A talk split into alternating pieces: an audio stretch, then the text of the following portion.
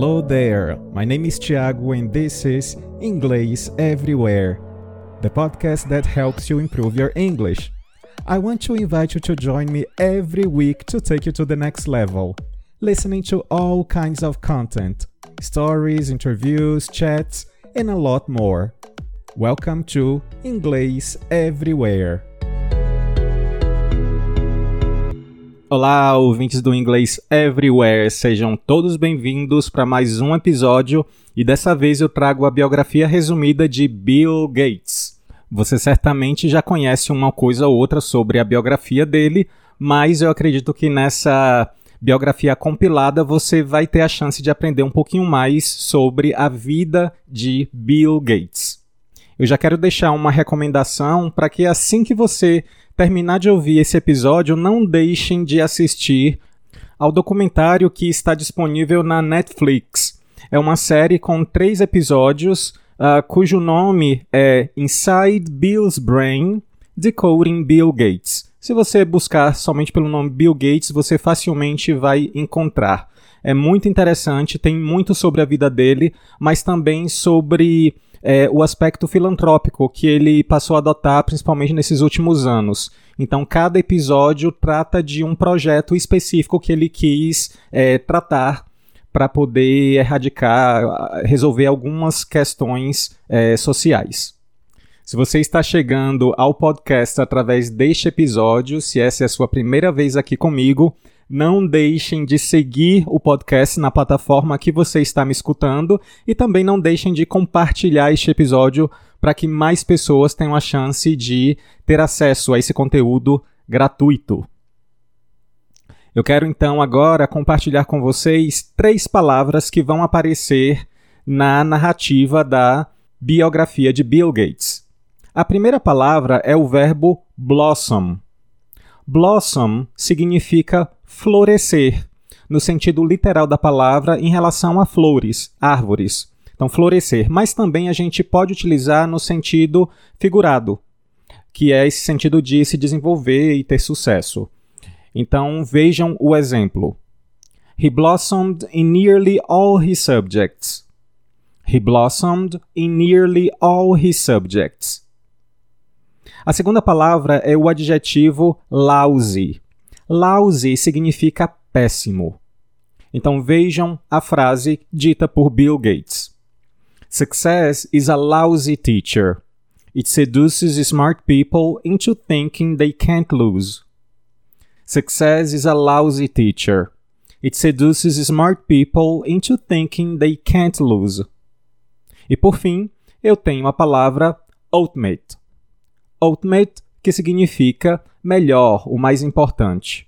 Por exemplo, he had become the PC industry's ultimate kingmaker. He had become the PC industry's ultimate kingmaker. Então é isso e vamos agora então à biografia resumida de Bill Gates.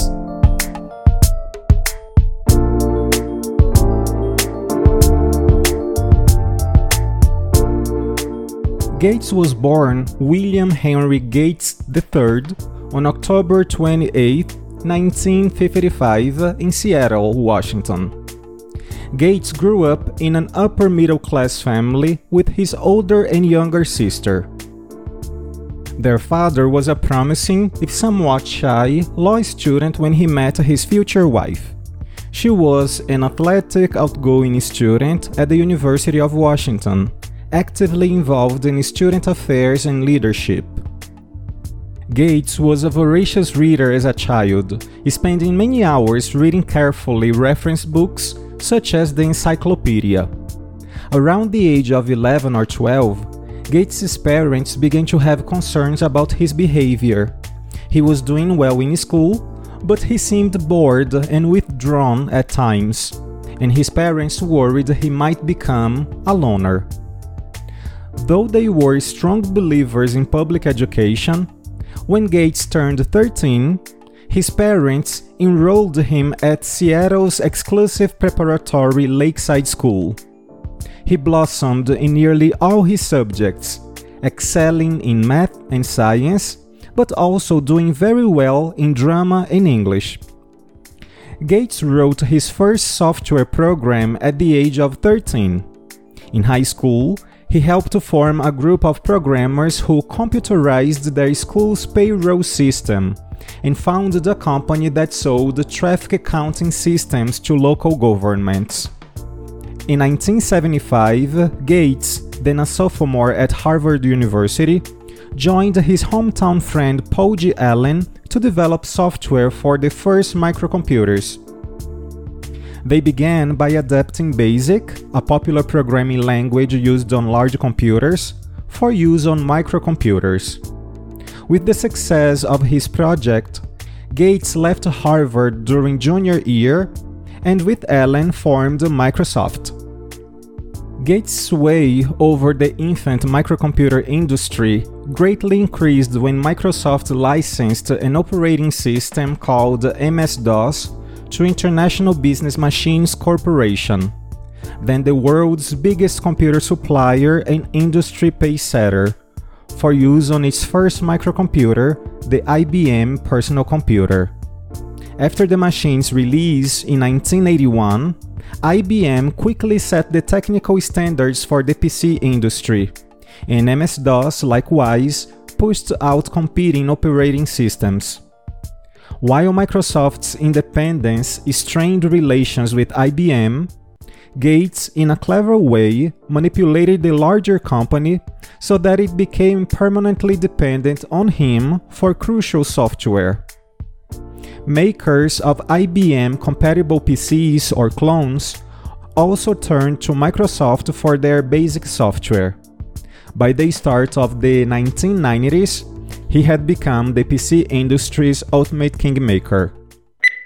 Computers, when I was young, were super expensive. And my friend Paul Allen and I actually snuck into places at the University of Washington where they had computers that weren't being used at night. And so we were fascinated by what the computer could do, but very few people were getting exposure. We had to go out of our way and we were lucky that we did it all. And so then when the idea of moving the computer onto a chip that Intel would make and that would make the computer literally millions of times cheaper than the ones we were using. So both more powerful and available to people on a personal level. Then the idea of, okay, it would be very different. The software you needed, the way the industry would work. We were super lucky to, uh, be there when that was happening. So, what did your family think? Did they say there's something wrong with this young man? He wants to just do computers? They knew I was obsessed with computers, that I would skip athletics, that I'd go in overnight, that I'd, you know, leave the house sometimes when they prefer I wouldn't go work at night on these things. And so it was kind of considered a little strange. And the big moment was when I said, instead of going to part of my senior year, that I wanted to go work uh, for a company writing software. So they were great about allowing that to be my hobby. In March 1986, Gates took Microsoft public with an initial public offering IPO of $21 per share, making him an instant millionaire at age 31.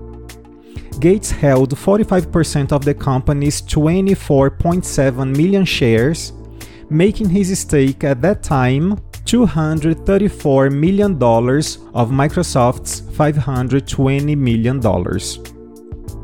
Over time, the company's stock increased in value and split numerous times.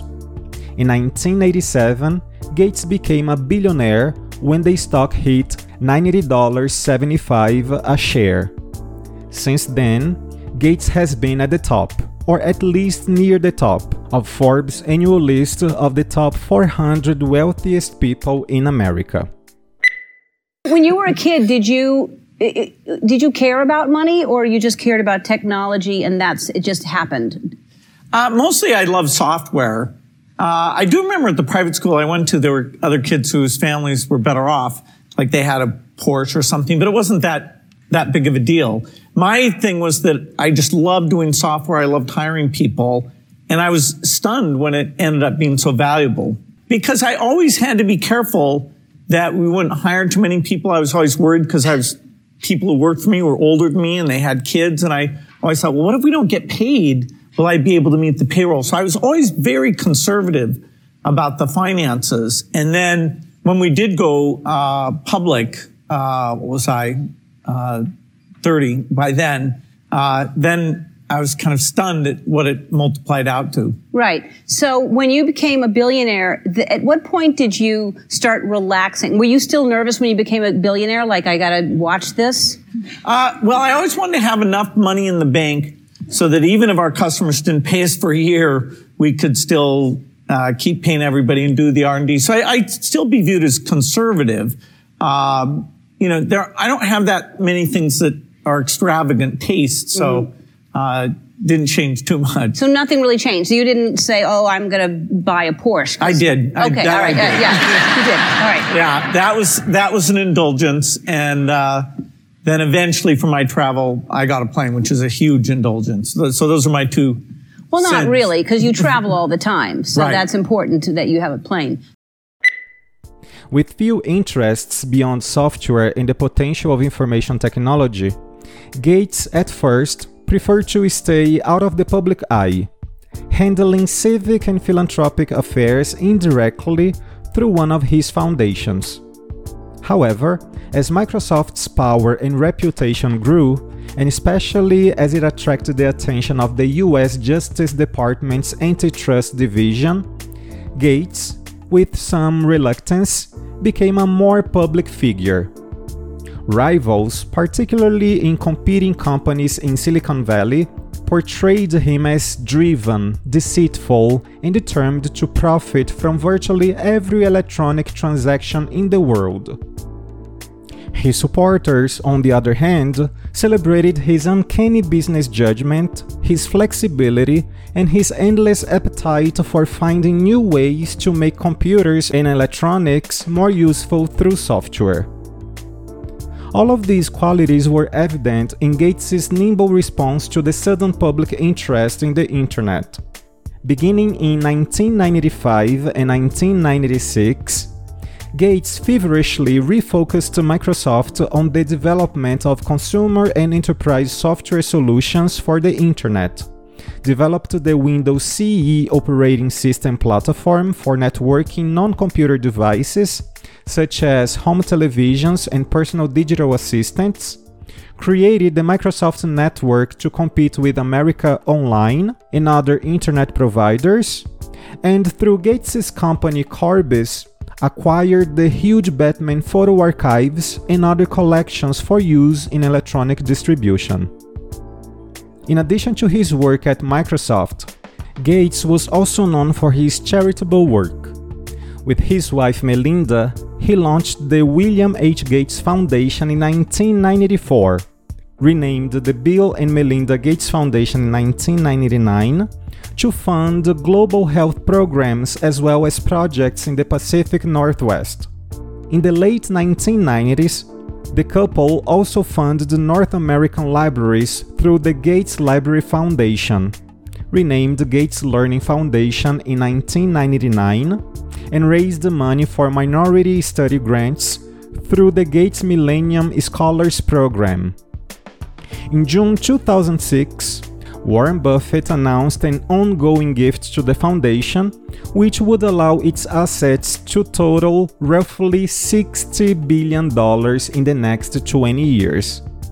At the beginning of the 21st century, the foundation continued to focus on global health and global development, as well as community and education causes in the United States.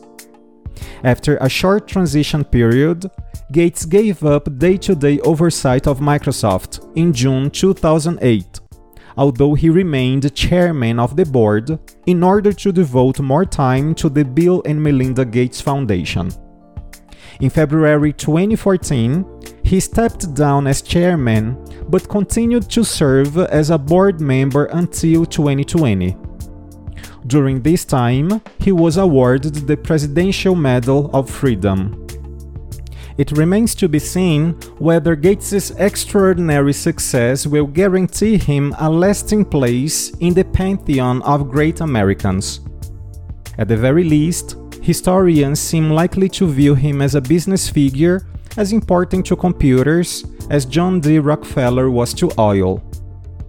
Gates himself displayed an acute awareness of the perils of prosperity in his 1995 bestseller, The Road Ahead, where he observed Success is a lousy teacher. It seduces smart people into thinking they can't lose.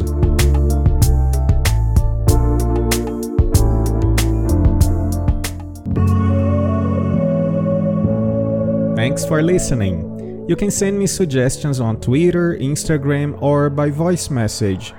Also, follow us on your favorite streaming platform to check out for the next episode. On ingleseverywherepodcast.wordpress.com, you can have some further information about our show episodes, including transcripts. See ya!